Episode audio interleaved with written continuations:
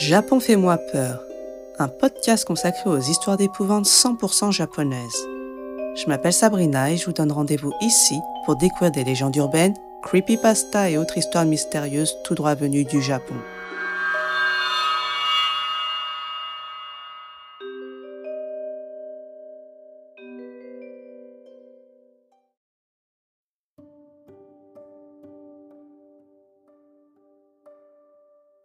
Avant de commencer, je souhaiterais remercier toutes les personnes qui me suivent depuis le lancement du podcast et toutes celles qui nous ont rejoints depuis.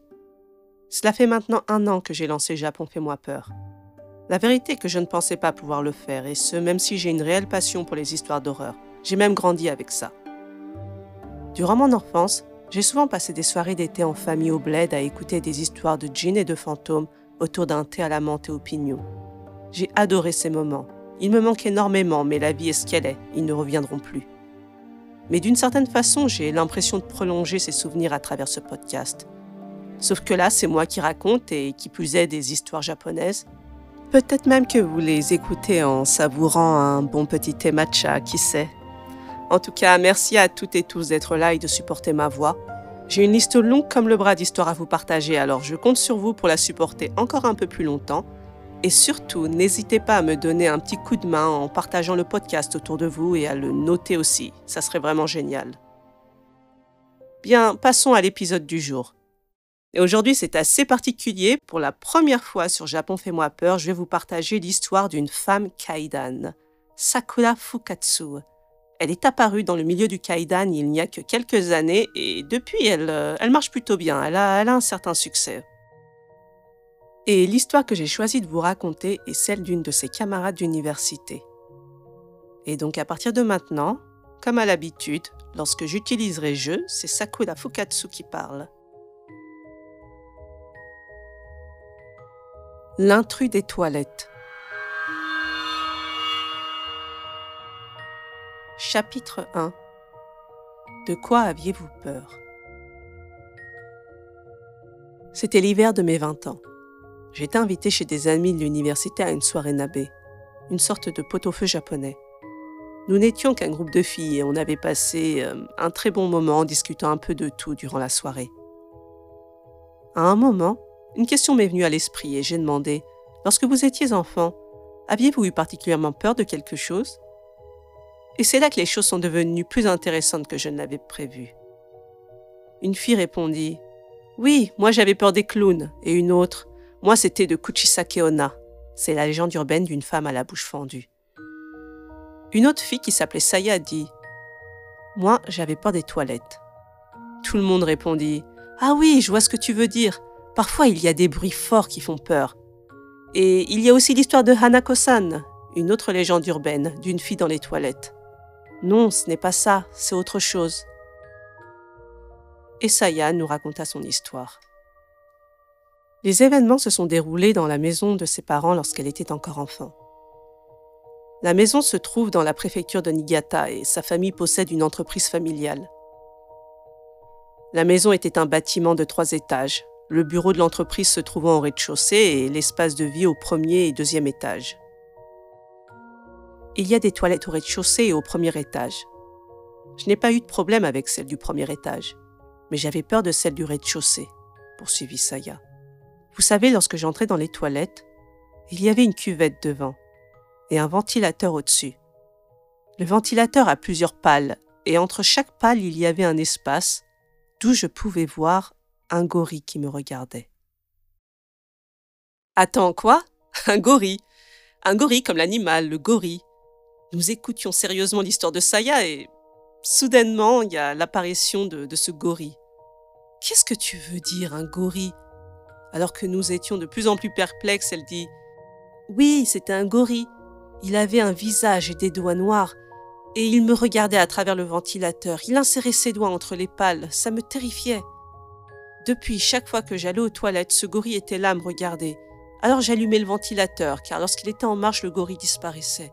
C'était la seule façon pour moi d'utiliser ces toilettes. Elle raconta qu'elle avait essayé plusieurs fois d'en parler à sa sœur et à sa mère, mais sans succès, elle pensait simplement que c'était son imagination. Qu'avons-nous fait lorsqu'elle avait fini de raconter son histoire? Eh bien, nous avons ri. Un gorille sauvage au Japon, surtout dans une région froide comme Niigata. Ça n'avait aucun sens. L'une des filles a même imité un gorille en se tapant la poitrine. Saya, qui au début était sur la défensive, avait fini par s'adoucir, et nous avons passé le reste de la soirée à rire de cette histoire.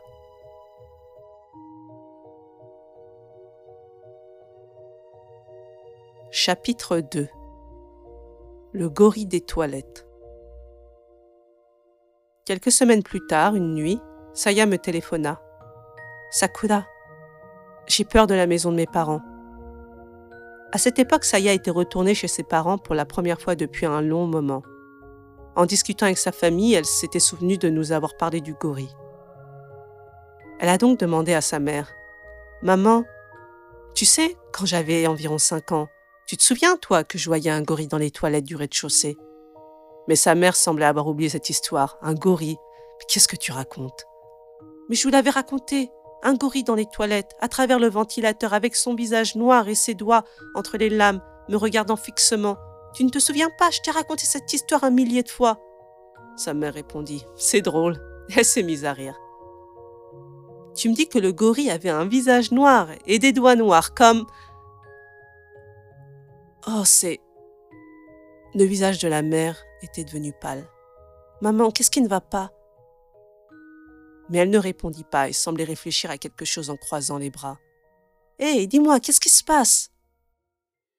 En fait, tu sais, il y a quelque chose dont je ne t'ai pas parlé. Je n'ai jamais pensé que ça serait nécessaire. Leur maison a été construite il y a une vingtaine d'années, mais avant cette maison, il y avait une immense maison japonaise de type traditionnel dans laquelle vivaient trois familles.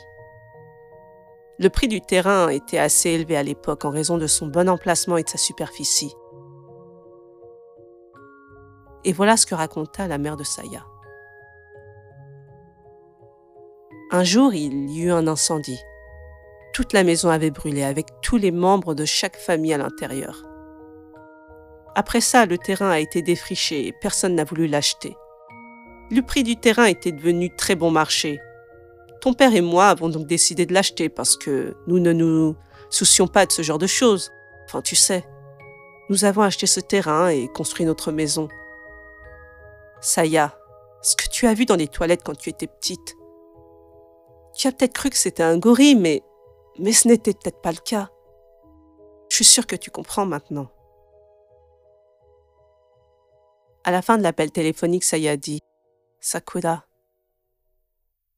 Peut-être que ce que je voyais à l'époque était une de ces personnes qui avaient brûlé vive.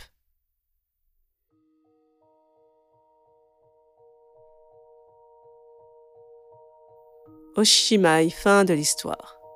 Eh bien, j'espère que ça vous aura plu. Et merci d'avoir tenu jusqu'ici. Je vous propose maintenant de passer à la partie commentaire. Alors vous avez dû comprendre que Saya ne voyait pas un gorille mais une personne morte dans l'incendie. On entend souvent dire que les jeunes enfants ont la capacité de voir des choses que nous adultes ne pouvons pas voir. Saya à l'époque avait 5 ans, et elle était le seul membre de sa famille à voir cette chose. Puis elle a grandi et elle ne voyait plus ce gorille. Ce n'est que des années plus tard qu'elle s'est rappelé ces événements lors de la soirée Nabé. De retour chez elle en étant adulte, elle ne pouvait plus voir cette chose. Mais ça ne signifie pas qu'elle n'était plus là.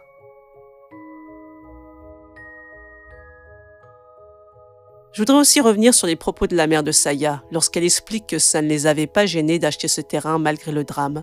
En temps normal, les gens évitent ces lieux. Mais pour les parents de Saya, c'était l'opportunité d'avoir un terrain à très bon prix. Les Japonais appellent ces lieux des jikobuken, ce qui veut dire des propriétés accidentées.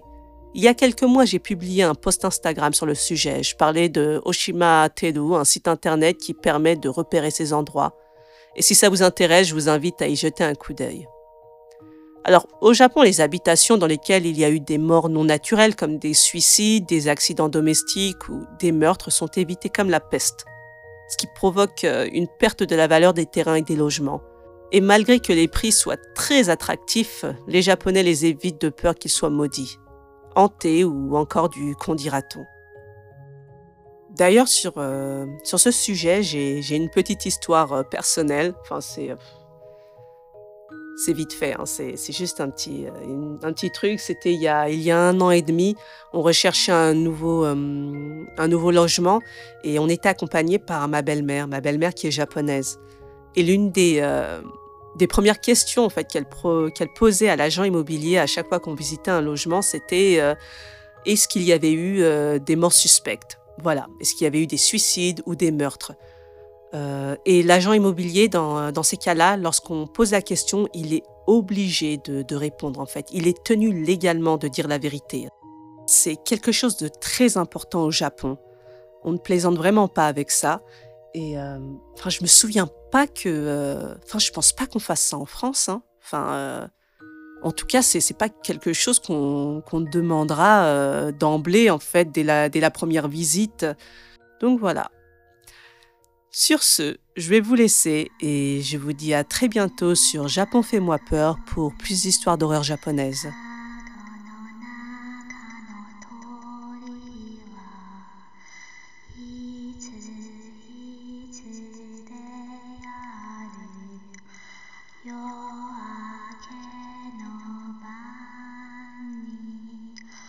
の亀が滑った。石の正面